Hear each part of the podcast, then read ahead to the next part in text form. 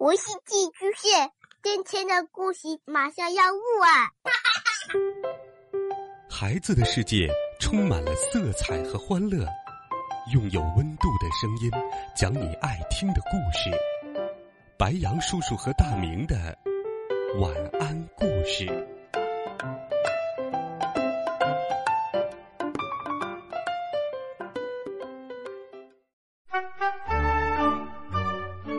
小朋友们、同学们，晚上好！欢迎收听白杨叔叔讲故事。今天又到了不可思议的想象、不同凡响的夸张、不可复制的喜剧的装在口袋里的爸爸系列丛书。我们继续来听《我会七十二变》的故事。前情回顾：杨哥和爸爸在阁楼里偶然发现了一本。会发光的古书。经过爸爸研究，这本书竟然是齐天大圣留下的。如果破解其口诀，可以让人学会七十二变。一开始，杨哥总是把变身魔法弄错，结果把猫和猪变成了猫头猪和猪头猫，而自己也变成了绿毛怪，被抓进了研究所。后来虽然解除了危机，但是长了一根除不掉的尾巴。杨哥的尾巴甚至在上游泳课的时候，差点被老肥给发现了。继续来听，《我会七十二变》第十集：真假徐志摩。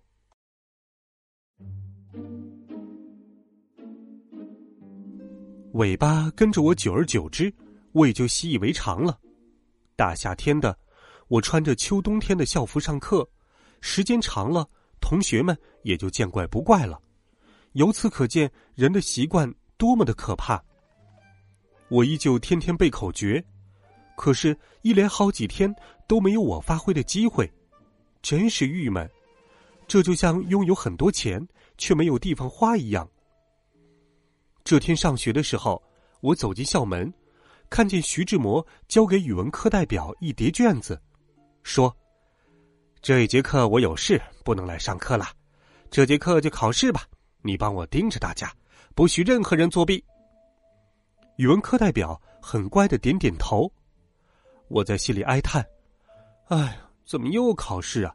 我最最讨厌的事情就是考试，而且最近忙着烦恼我的尾巴和背口诀。”语文课文我已经很久没有背了，考试考起来我不就死定了？我小声说：“奇怪，老师们怎么那么喜欢考试？难道长大后当老师的都是喜欢考试的学生？”爸爸说：“哪有学生喜欢考试？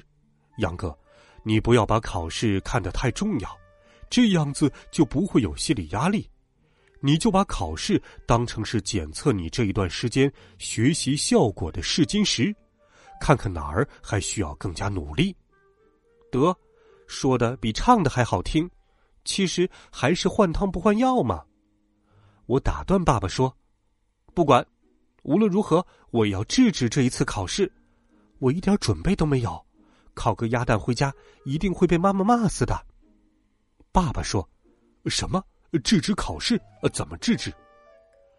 我的大脑里面闪过一个可怕的念头。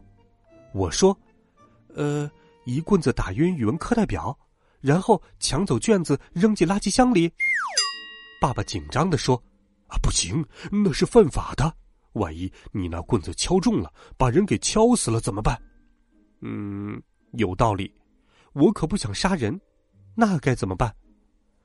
我忽然间想起，昨天爸爸曾得意的跟我说：“这个七十二变的口诀神通广大，不但能够变成各种动物，还可以变成另外一个人。”学了七十二变口诀的孙悟空，有一回就变成了牛魔王，骗走了他老婆铁扇公主的芭蕉扇。我灵机一动，有了。爸爸说：“什么有了？”我笑嘻嘻的说。嘻嘻，我有办法啦！徐志摩和语文课代表说了几句话之后，就走出了校门。我也跟着走了出去。爸爸说：“杨哥，快上课了，你干什么去？难道你所谓的办法就是旷课吗？这可不行。”我走出校门，找了一个偏僻的角落，紧张的眼观四路，耳听八方，观察了一下周围，确定四周无人，我念动口诀，把自己变成了徐志摩，唰！爸爸从口袋里面探出头来，看着我，杨哥，你怎么把自己变成语文老师了？我得意的说：“爸爸像吗？”我虽然是第一次熟练运用七十二变的口诀变身，但我对自己却充满了信心。爸爸说：“像倒是挺像，可你为什么把自己变成他呢？”我说：“一会儿你就知道了。”我大摇大摆的走进校门，遇到老肥。老肥朝我这个方向看了看，“徐老师早上好。”我继续往前走。爸爸说。杨哥，老肥在跟你打招呼，你忘了现在你是语文老师了。我赶紧冲老飞微笑了一下，嗯，早上好。我先去了办公室，办公室里面的老师都跟我问好，我无比心虚的跟他们问好。我走到徐志摩的桌子前坐下，以前我常常因为课文没有背完，被徐志摩留下来背课文。因此，知道徐志摩办公桌的位置。我看着旁边的老师，心想：不要和我说话，不要和我说话，千万不要和我说话。我生怕别人一跟我说话，我就露馅儿了。可惜，怕什么来什么。一个中年女老师忽然间凑过来说：“徐老师，那件事情你考虑的怎么样了？”我又不是正牌的徐志摩，我怎么知道他说的那件事是哪件事情啊？迫不得已，我只好点点头。嗯，好啊，呃，挺好的。他兴奋地说：“我早就说了，你们两个挺般配的。这姑娘虽然长得一般了点儿，可是又勤快又贤惠。我跟你说呀，她对你也挺有好感的呢。”糟了，我怎么擅自做主替徐志摩答应这种事了呢？连介绍人都说长得一般了点儿，这应当是客气的说法吧？该不会是长得跟恐龙一样吧？爸爸在我的口袋里面踢了我一脚，杨哥，你根本就不知道怎么回事，干嘛胡乱答应啊？我也懊悔呀，我的脸上一阵红一阵白，这下子该怎么办？改口？那我会不会一下子被认出来是冒充的呀？幸好上课铃响了，我拿上书本，低着头飞也似的冲出了办公室。我听到背后那位女老师很八卦的说：“哎呦，现在的小伙子比大姑娘还腼腆，竟然不好意思啦！”我刚跑到教室门口，看到语文课代表正站在讲台上说：“徐老师这节课有事，因此不来上课。”班里顿时欢呼一片。耶，太好了！我暗笑，如果我坐在下面，估计听到这个消息也会欢呼。语文课代表说：“大家安静一下，因为徐老师不能来上课，所以这节课改成考试。”教室里顿时哀嚎一片。什么考试？为什么又要考试啊？上周刚刚考完呢。哎呀，那还不如上课呢。爸爸在我的口袋里面笑着说：“呵呵，学生对考试为什么总是这么反感呢？哎，考考考，老师的法宝；分分分，学生的命根儿。这恐怕是当学生的没办法逃脱的宿命吧。”我走进教室，班里的同学都愣愣的看着我，语文课代表更是把嘴巴张得老大。徐老师，我拿过他手中的卷子。这节课不考试了，班里欢呼一片，耶！太好了。语文课代表说：“可是徐老师，您不是说……”我打断他的话：“嗯，事情办完了，我就提前回来了。”语文课代表将卷子放在讲台上，走到了位置上。班里所有同学的眼睛都看着我，奇怪，看着我干什么？爸爸说：“杨哥，你现在是老师了，赶快上课呀！”我这才意识到问题的严重性。我已经是徐志摩了，既然不考试，就要上课了。可是，上课，上课，我又不是真的徐志摩，我哪知道该怎么上课呀？我的额头直冒冷汗。上课，该怎么上课呢？上节课讲到哪里了？哎，当老师真是不容易啊！班里的同学看我愣愣的站在讲台上，在下面议论纷纷。徐老师今天怎么了？看起来怪怪的。谁知道？该不会又要考试吧？怎么还不上课呀？爸爸说：“杨哥，你别发呆了，快点上课吧。”我小声说：“你说的轻巧，我怎么知道该怎么上课呀？我又不是老师，我只是一个学生。”同学们盯着我的目光，让我有一种想逃的冲动。爸爸说：“你先让大家把书本拿出来。”对了。我还有一个爸爸可以给我指导呢。我说：“大家把课本拿出来。”同学们都把书本拿了出来。我小声说：“下一步干什么？”爸爸说：“我又不是老师，我怎么知道？要不然这样子吧，你让大家先看课文，看完之后自由发言，说说自己对语文的看法。”我点点头，对同学们说。大家先看课文，看完之后，大家起来自由发言，说说自己的看法。此话一出，班里一阵哗然。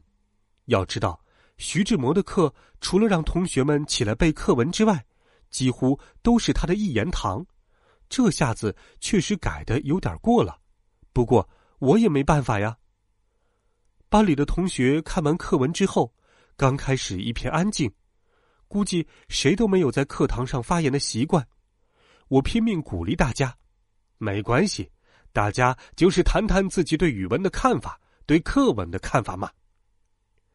班里还是一片静默，我只好使出杀手锏，起来发言的同学，期末考试在原有的基础上加两分儿。啊不，呃，加五分儿。这下子大家都开始七嘴八舌的争相发言。谈自己对课文的看法，这可真叫不看不知道，一看吓一跳。原来同学们都这么有想法。另外，许多同学还因为对课文的观点不一致发生了争执。我原来担心有人会捣蛋，我会控制不住局面。但是我发现同学们都很自觉，只说跟课文内容有关的话，好像大家不是因为怕我。而是因为很珍惜这次难得的发言机会，才那么认真的。班里的气氛异常热烈，我听得津津有味儿，有时还超常发挥的给同学们点评一下。不知是我点评的好，还是因为同学们太投入了，我竟然没有穿帮。我第一次发现，当老师的感觉其实挺好，不是当好老师。与同学们心灵相通的好老师的感觉，其实挺好。正在这时，你们在干什么？乱哄哄的，像话吗？门口传来一个声音，班里顿时寂静一片。我转头一看，差点没晕倒，居然是校长三毛。他跟漫画里的三毛一样，头上只有横跨头皮的三根毛，以治校严厉著称。校长很生气的看着我，徐老师，这是怎么回事？我忍不住缩了一下。我只是让同学们自由发挥，谈谈对课文的看法。同学们都很有想法。校长打断我的话：“徐老师，学校请你来是教书的，不是光让同学们谈什么他们的看法。他们的看法一点都不重要。”重要的是考试考什么，最重要的是升学考试成绩。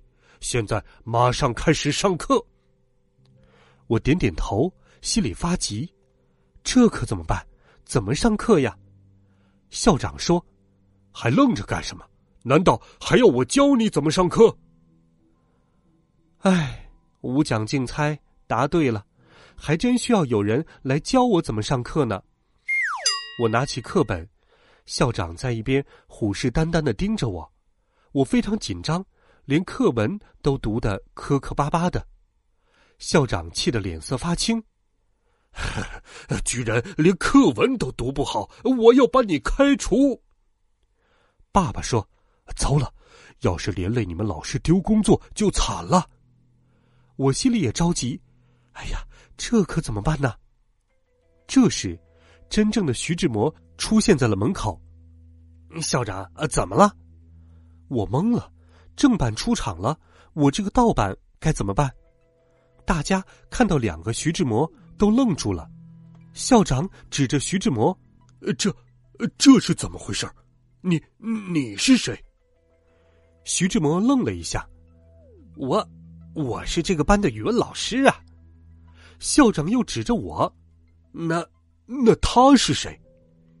徐志摩看到我愣了一下，我先声夺人：“你是谁？你怎么跟我长得一样？”徐志摩傻了，过了好一会儿才说：“我我才要问你是谁呢。”校长问：“你们你们到底谁是真的徐老师？”我和徐志摩异口同声的说：“我是，我是。”校长说：“呃，这样吧，你们各讲上五分钟的课，我就知道了。”天哪，这一招够猛的！现在怎么办？这还不一下子就露馅了？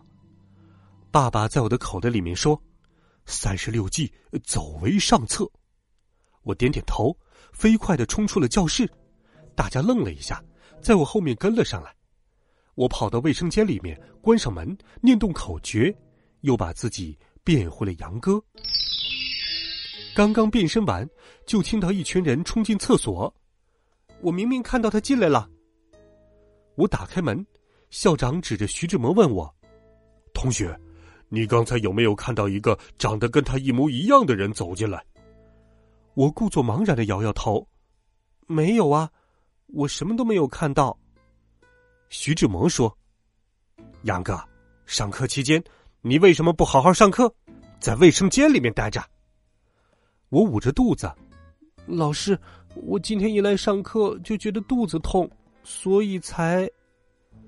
他们把厕所搜了一遍，什么都没有发现。校长说：“好了，大家都回去上课吧。估计他是跳窗跑掉了。”然后他又对徐志摩说。徐老师，你是不是有个待业的孪生兄弟呀？徐志摩矢口否认：“没有，我是独生子，三代单传。”回到教室里面，下课铃刚好敲响，老肥凑过来说：“呃，杨哥，真可惜，你拉什么肚子？没看到刚刚有两个徐志摩，嘿嘿，真是太有意思了。